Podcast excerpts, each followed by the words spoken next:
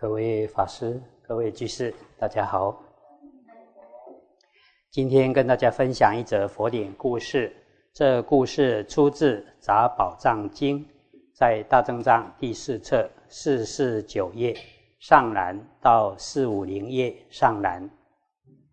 过去佛在舍卫国时，世尊曾说：“恭敬老前辈有大利益。”不曾听闻的事。而能听得到，并得以了解，名声远播，被有智慧的人所敬重。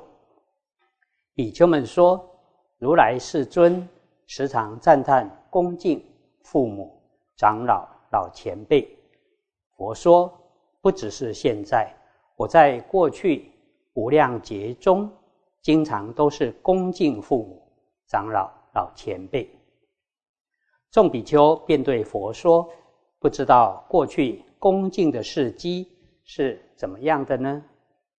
佛说：“过去很久以前，有个弃老国，这个国家当中，只要有老人，全部都要驱逐赶走，抛弃远离。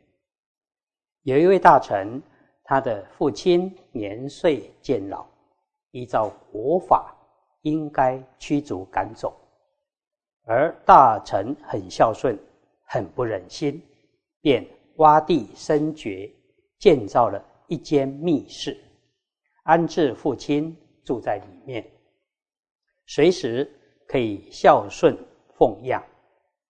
当时天神捉了两条蛇，带到国王的宫殿上，对国王说：“如果。”能辨别哪一条蛇是公的，哪一条蛇是母的，你的国家才能安宁。如果无法区别的话，你和你的国家七天之后全部都会灭亡。国王听了之后，心里非常忧愁烦恼，便召集大臣们共同商量这件事。大家纷纷推脱。都说无法辨别，国王便在全国招募，有谁能区别的话，将重送的封官奖赏。大臣回家后，便前往请教父亲。父亲告诉儿子，这件事很容易判别，让蛇停在细致柔软的东西上，如果。急躁好动的，就知道是雄蛇；安住不动的，就知道是雌蛇。大臣依照父亲的教导，就这么做，果然区别出哪一条是公的，哪一条是母的蛇。天神又问：相对于昏睡的人，谁可以说是觉醒的人？相对于觉醒的人，谁可以说是昏睡的人？国王和大臣们又不能理解明白，再次在全国招募，仍没有人能解答。大臣问父亲：“这是在说什么呢？”父亲说：“这指的是有学的圣者，就是出果相到阿罗汉相。”的圣者，这些有学的圣者，相对于凡夫来说，可以说是清醒的人。因为凡夫愚昧哦，就像昏睡一样；而有学圣者，早晚要处理三界，可以说是觉悟清醒的人。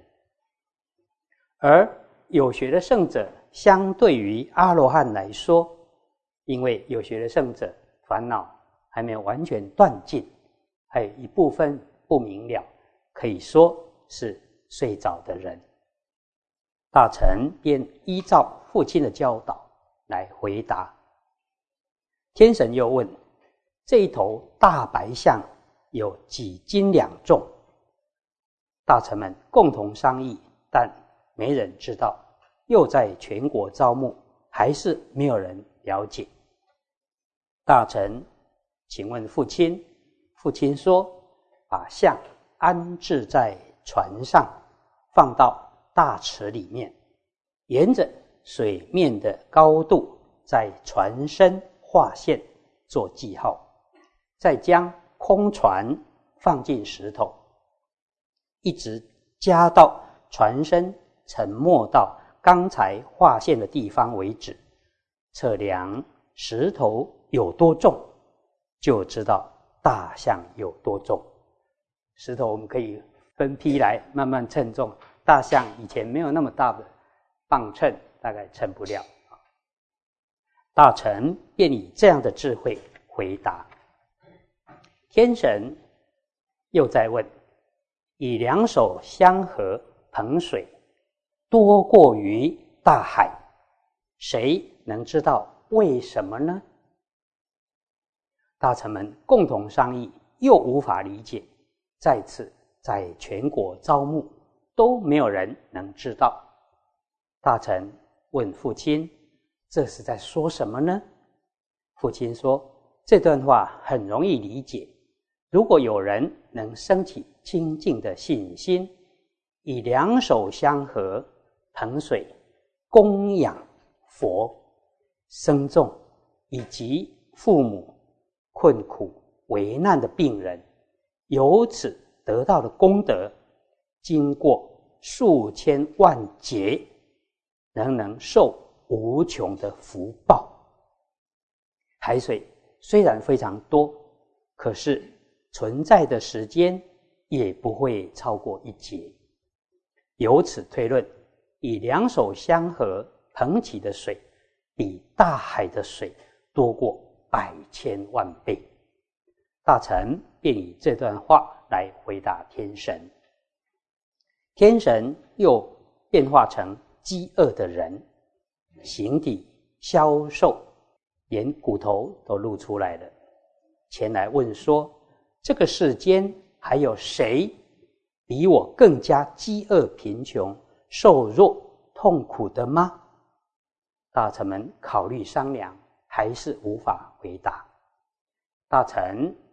把这种情形再去请问父亲，父亲便回答说：世间上有人悭贪、嫉妒，不相信三宝，不能供养父母师长，来世将堕恶鬼道中。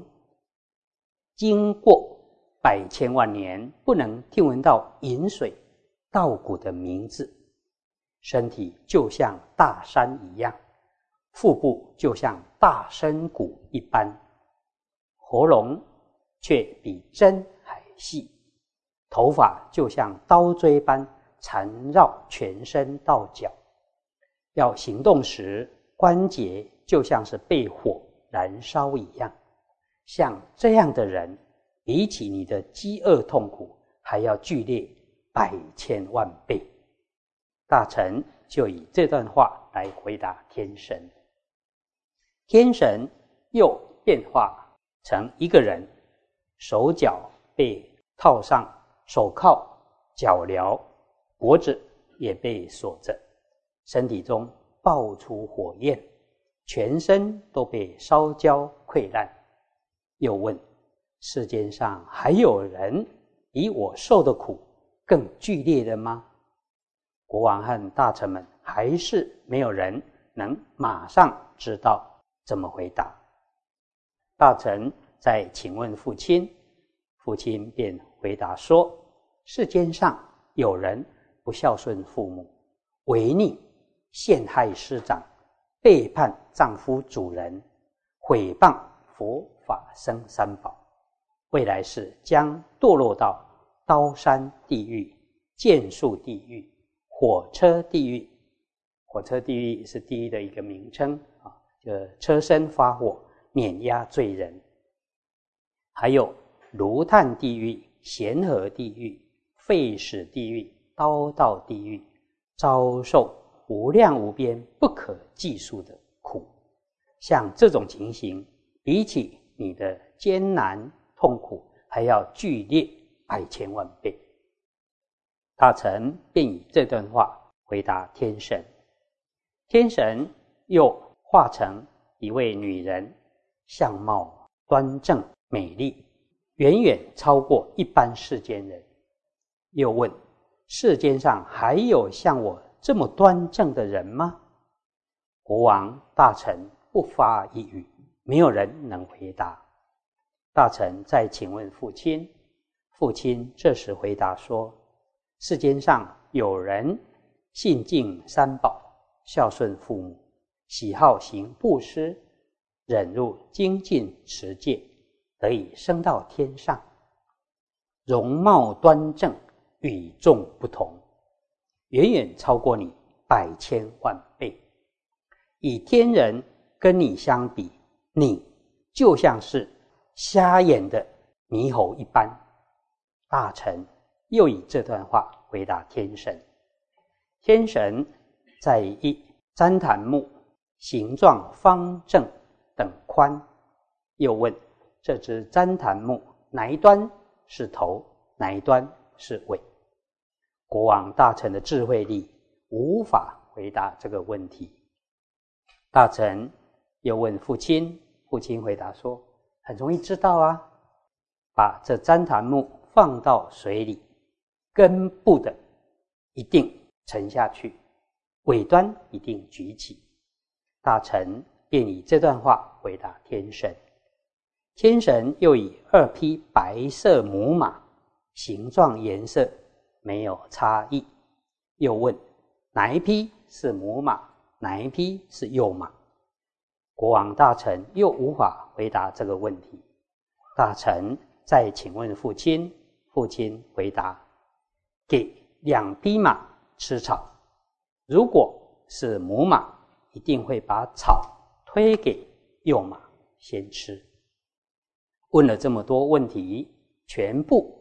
都得到正确答案，天神非常欢喜，便赠送国王许多珍贵稀奇的财宝，并且对国王说：“现在我一定好好保护你的国家，使得所有外部的敌人都不能侵犯危害。”国王听了之后非常高兴，便问大臣说：“这是你自己知道的呢？”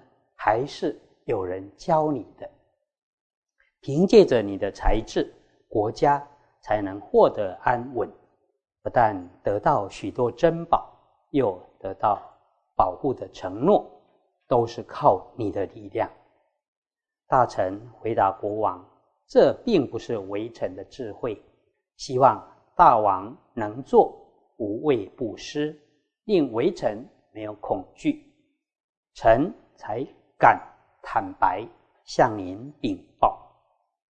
国王说：“即使你现在犯的罪该万死的重罪，我都不会过问，更何况是小小的罪过呢？”大臣对国王说：“国家制定法令，不允许奉养老人。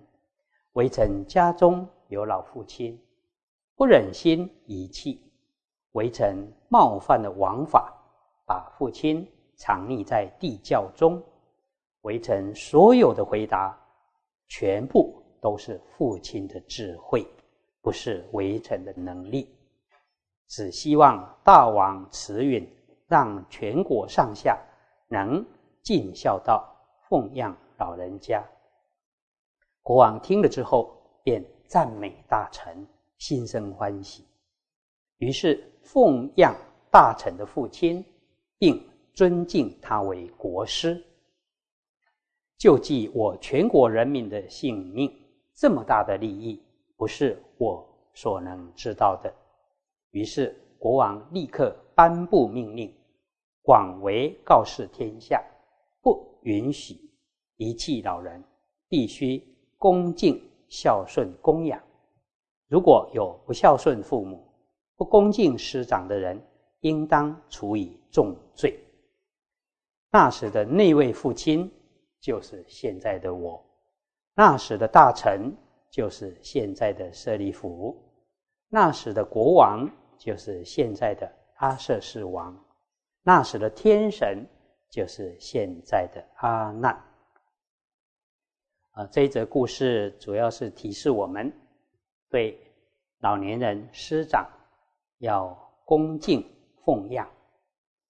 啊，有一则故事跟今天所说的弃老国的故事有点类似。从前，一个偏远贫瘠的村庄，有一种不好的习俗，那就是当家中有年老的人因老或因病无法从事生产工作时，年轻人就背着老年人到深山里，让他。自生自灭。有一天，一位年迈体弱的老太太没有力气再做家事或田里的工作，于是儿子就背着老母亲往山林里去了。走着走着，儿子总听到母亲在折树枝的声音。